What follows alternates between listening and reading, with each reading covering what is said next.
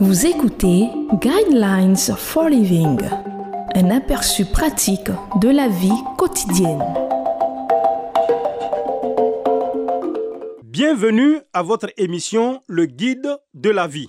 Le thème que nous allons aborder dans cette émission est vos trois choix lorsque vous êtes déçu par Dieu. Où pourrais-je aller loin de ton esprit? Où pourrais-je fuir loin de ta présence? Si je monte au ciel, tu es là. Si je me couche au séjour des morts, te voilà. Si je prends les ailes de l'aurore pour habiter à l'extrémité de la mer, là aussi ta main me conduira, ta main droite m'empoignera.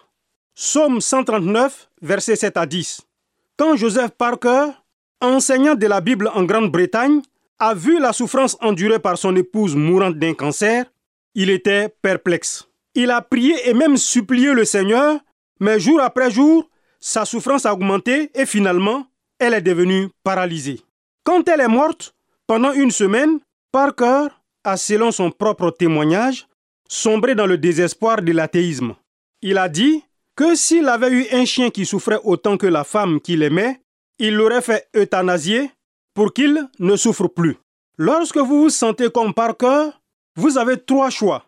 Vous pouvez vous tourner vers Dieu pour trouver refuge et réconfort, vous pouvez vous tourner contre Dieu dans la colère et le défi, ou comme Jonas, vous pouvez vous détourner de Dieu en pensant que si vous lui tournez le dos, vous allez dans la direction opposée, vous pouvez laisser votre douleur et votre chagrin derrière vous. Tout d'abord, vous devez noter que le silence de Dieu n'élimine ni n'exclut la présence de Dieu. Mais cela ne signifie pas que Dieu n'est pas avec vous lorsque vous traversez le feu, le fleuve ou la sombre vallée. Certaines de nos plus grandes leçons sont apprises dans l'obscurité. Deuxièmement, vous devez réaliser que fuir loin de Dieu est un exercice futile.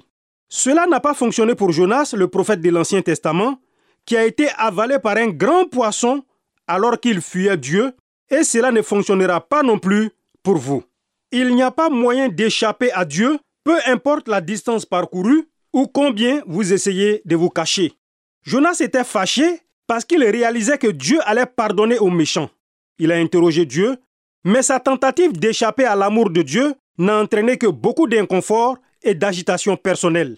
Il a passé trois jours et trois nuits dans le ventre d'un poisson jusqu'à ce qu'il crie à Dieu dans l'obéissance.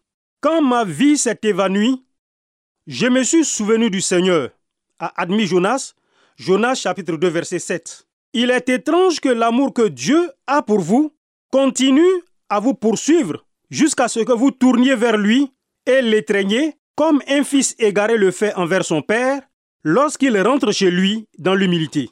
Troisièmement, la rébellion contre le Seigneur n'aboutit qu'à une interruption du flot de grâce et de bénédictions qui proviennent de la main du Père. Ignorer Dieu ou se rebeller contre lui n'annule jamais son dessein ou sa volonté ce qui fait que finalement, votre cœur se tourne vers lui, mais c'est un détour douloureux, solitaire et sombre pendant toute la nuit. Jonas l'a décrit ainsi. Les verrous de la terre m'enfermaient pour toujours. Jonas chapitre 2 verset 7.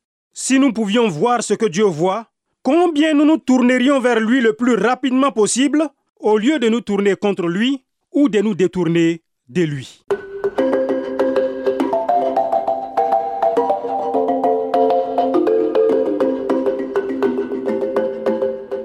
Vous venez de suivre Guidelines for Living. Pour en savoir plus sur l'émission, veuillez contacter la station que vous écoutez.